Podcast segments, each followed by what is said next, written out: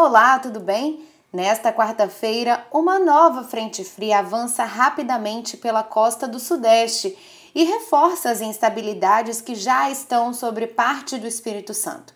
Então, no sul do estado, chove em vários momentos do dia e tem risco de chuva e ventos fortes.